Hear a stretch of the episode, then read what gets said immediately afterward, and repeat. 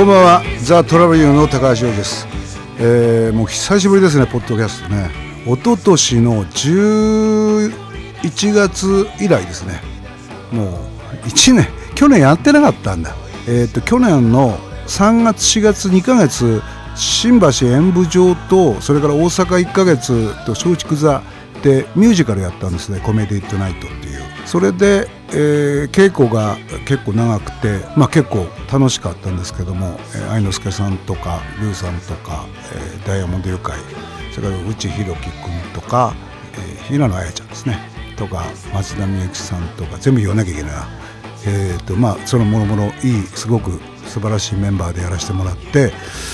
まああのー、おっさんがラインダンスやるっていうなんか内容で結構まあまあ面白かったんですけど結構それにはまってそれで、まあ、流れとしては、えー、去年の12月13日に、えー、デビュー35周年ということで「原宿ロックンロールヒーローズ」というアルバムを出しました、えその出した理由は別にあるんですけどもその4月の1か月大阪に行ってる間にあのギターを持ってってねでホテルで早く終わるんですよね舞台ってね。で僕俺らの舞台っていうのはその普通だったら7時会場とか開演とかじゃないですか。結構早くて、夜の部でも5時とか6時ぐらいに始まって2時間半で終わるから8時半ぐらいに終わっても9時にはもう飯に行けるみたいな感じで普通だったら2時間ぐらい早いのかな、えそれで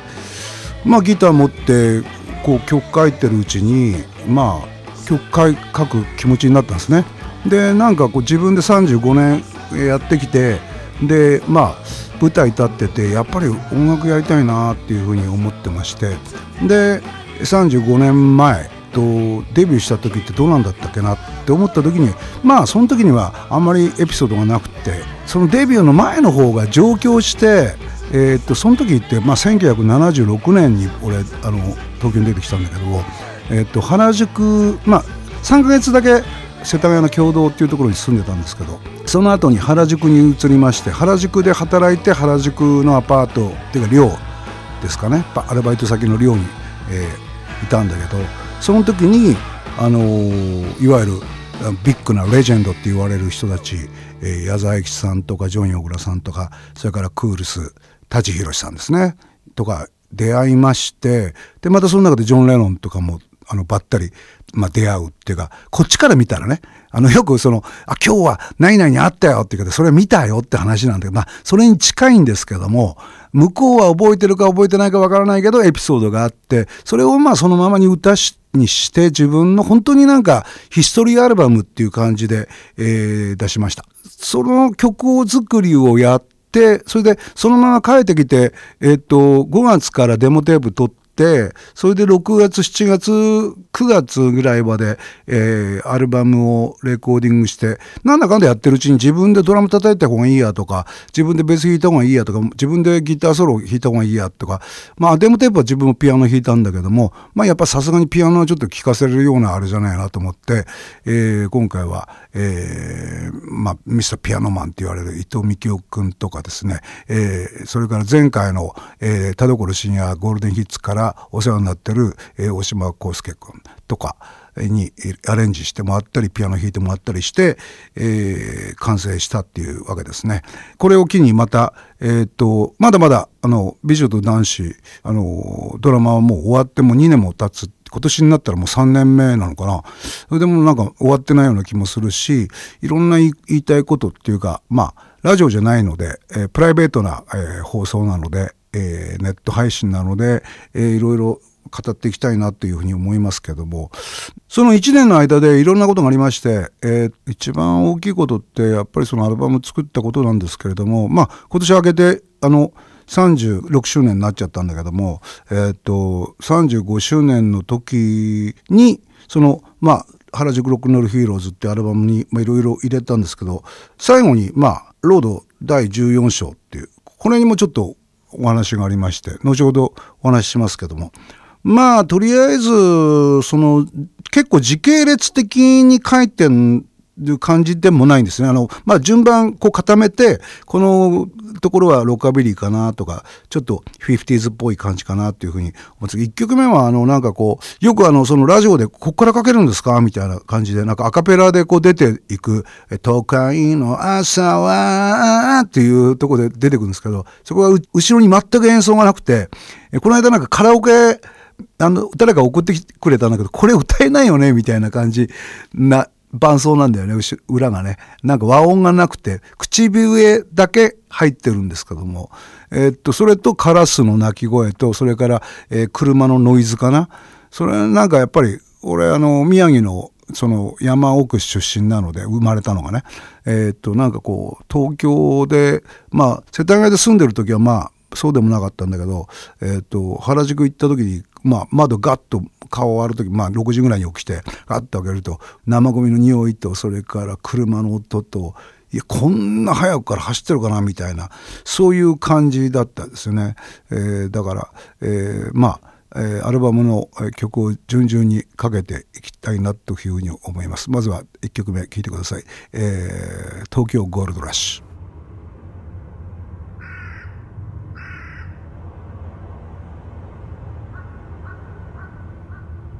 都会の朝は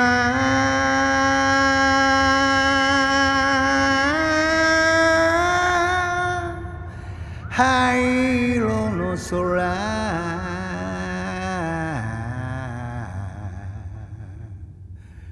恋しい中の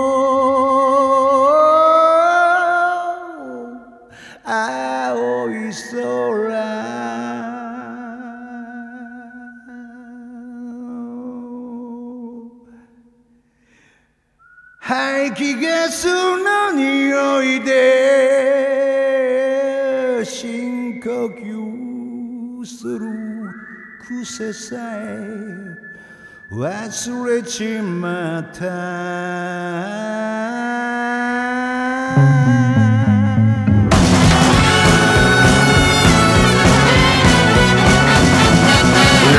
明けはカラスと生ゴミ道に酔っ払いが寝ている始発は酒とチンプな女の匂いよだれを垂らして何を夢見るうわ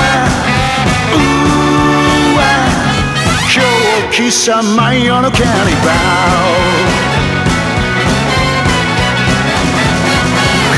ルをばらまく奴らもいる金に群がる奴らもいる正気じゃ誰も笑わない騙し合う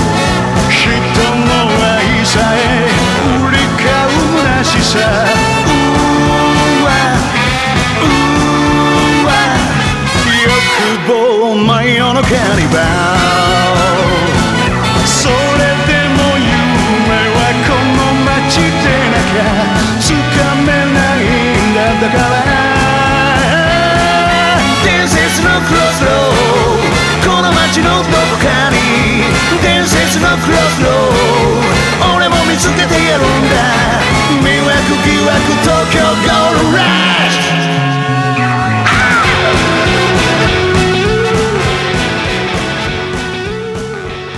ュというわけで、えー、まあうちの田舎の4月の電車っていうのはこれから働きに行くっていう人だったんだけども、まあ、今はねあのクラブのお姉さんとかあの送りとかあって2時3時でも、えー、車で送ってもらえるみたいですけど当時はもう4月末しかないっていうか4月乗ってるとも酔っ払いと本当にお姉さんたちもうお化粧の匂いとなんか香水の匂いがパーンと混じってええー、みたいなそのちょっとカルチャーショックを受けたみたいなそういう感じの歌ですよね、えー、なので、えー、とりあえずなんかリアリティのある、えー、ドキュメントタッチな、えー、曲になってます、えー、まあちょっと先走ったあれですけども、えー、もう今ニューアルバムの話をしてるのに2月の21日にですねえっ、ー、と「ロード・ザ・ベスト」っていうまあこれも、あのー、出るんですけどもこの話もまあまたおいおいしなきゃいけなくて、えー、こんな短期間でアルバムっていうか出していいのかっていう感じだったんですけど本当はそっちの方にロード14章入れるべきだったんですけども、えー、なんかその時に出せんのかなっていううん、感じがあってなんか貧乏癖ついてついちゃってんだよね。もうなんかあるものを全部出しちゃおうみたいな感じがあって、えー、とりあえずまあそんな感じだったんですけども、えー、まあとりあえずあの東京まあ、上京した時に76年に上京した時にまあ一番最初にあのアルバイトしたのはそのまあ原宿から明治通りですか？明治通りを、えーと、渋谷の方にこうずっと歩いていくと今はクロコダイルってまだ残ってるんですけどそのちょっと手前に、えー、左に入る道があってそこの左側にあの、まあ、あるおしぼりとそれから氷を配達してる、えー、店があっててその向かいにクリームソーダっていう、まあ、有名なねあの本店みたいなそのちっちゃな店があったんですよ。50s の、えー、ファッションのね。でその右側にジーパン屋さんがあって、えー、そんな感じのとこだったんですけども、えー、そんなとこでまた、えー、ジョン・レノンと会ったりなんかした話もしたいんですけどもとりあえずその当時はなんか今とちょっと原宿ってちょっともうちょっとガランとしててあの緑が多くてなんかあのー、あったんですけども、まあ、表参道があのなんかメインだったっていうかそこにビギとかあったりそれからまあえー、っとクールスが溜まってたからレオンっていう喫茶店があったりですね。その角にサボイっていうところがあったり後にそのサボイとレオンの間に、えー、ジュンっていう、えー、洋服メーカーが作っったベビーフェイスっていうのができたりですね、えー、まあいろんなの混雑してましてそれでもうちょっと行くと、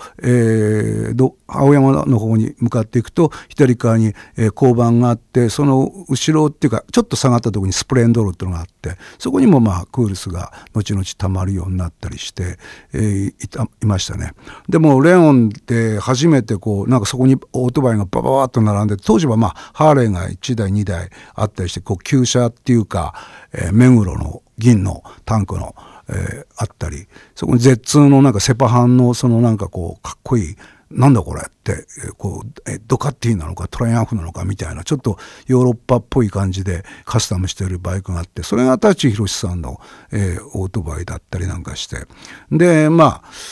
たまたま俺があの、知り合ったプロデューサーがクールスの、えー、作った人でですね、まあ、実在してる人なんですけども、えーと、そういう関係があって、まあ、クールスを紹介されて、まあ、本当はクールス入りたかったんですけども、まあ、無免許ってことで 免許ねえのかって太一さんに言われてそれでダメだよって言われて「え必要なんですか?」って暴走族に言って。暴走族じゃないんだよ、俺らは、みたいなこと言われて、えー、そんな思い出ありますね。なんか今回はちょっとあんまり思い出喋れないんですけども、まあそんなとこにもえー、とさっきちょっと話戻るんですけども、えー、とそのクリームソーダがあったその宮下公園のちょっと向かいの蓮向かいの入ってったところにですね今今がクロコダイルのところですねでちょっと先行くと今上がっていくと今はあのちょうどなんかコンビニがあるところなんですけどそこにシンガポールナイトっていう、えーと、クリームソーダのチェーン店っていうかまあカフェですね。うんそこがあって結構朝4時ぐらいとか4時5時までやってて、え、っとまあ、昼間は高校生とかみたいな溜まっててまあ、えー、よく出てたのカルピスコークっていうかコーラをカルピスをコーラで割っちゃうっていうのも今は考えると甘々のね飲み物なんですけどなんかそれを聞きながら 50s こう聞いてると。ちょうど1973年にえっと、アメリカン・グラフィティっていうそのオールディーズのねあの素晴らしいフランシス・コッポラがプロデュースして、えっと、ジョージ・ルーカスが撮った映画が上陸してで当然そのキャロルのデビューっていうのは1972年なんですけどやっぱりみんなが知ったのは73年ぐらいででちょうど合致した年だったんですよね。それでなんかこうみんなこうリーゼントとそれからキャロルのファッションとそれからアメリカングラフィティのそのなんていうんですかねホットロットっていうかあのその主人公の中の一人のジョンという人が乗ってたその1932年のフォードっていうんですかねあれをなんかこうホットロットでカスタムしてキャメルをこのなんていうんですか T シャツのめくったところにポコッと入れてってポケットないからそこでジッポでつけるみたいなそういうのがなんか流行ったりなんかして結構なんかかっこいい時代だったなっていうのがありますよね。でまあそのそれからまあ10年もしない間にクリームソーダとかっていうのはもうバーッとブレ全国的にブレイクしてあのなんかその全国の高校生とか中学生のそのなんだろう、修学旅行のコースに入ったりなんかして、で本当みんな買いに来たんじゃないかなっていうふうに、そんななんかこう、一つのカルチャーがあって、で、その後になんかこう、少しずつ、ツイスターズっていうかちょっと踊る奴らが出てきて、それがこう、まあ少しずつ増えて、そんでなんか、あの、まあ、ロックンローラー族っていうふうに分かれていったり、竹の子族っていうふうに分かれていったり、とにかく代々木公園とか、当時はその、保護店で踊っていくみたいな、そういうなんかカルチャーが生んで、その後に、その、あの、イカ店みたいな、まあ、保護店でバンドがやるみたいな、そういうなんかカルチャーに原宿が、えー、なっていったんじゃないかなって、時代のそのなんか岐路にあったんじゃないかなっていうふうに思います。えー、そういうわけでなんか何も喋れないうちに今回はあっという間に終わりましたけども、まあいろいろ俺があのツイッターもやってますんで、まあフォロワーは少しずつ増えてはきてるんですけども、まあ皆さんにはそのツイッターの中で喋ってる、えー、子供の連れ去りの問題とかそうですねこれも熱い中でそれからやっぱ音楽中心でいきたいなっていうふうにも思うしそれからまあワイドショーじゃないのでまあまあガタガタそういうあんまりくだんないことには口出したくないんだけどもまあちょっとそういうメッセージとかいろんなことがありましたらまあぼちぼちこの番組の方に問い合わせフォームの方にこんな話してくださいみたいなことで、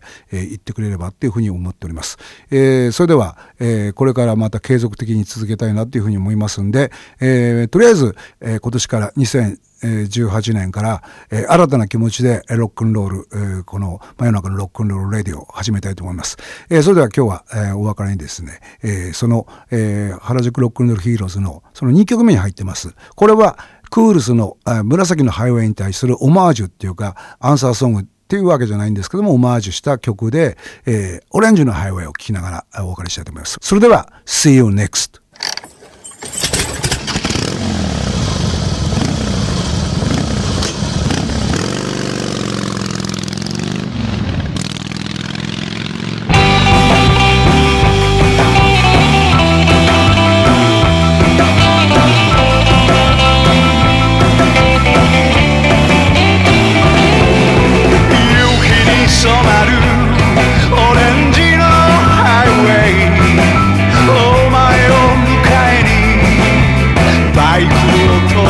passion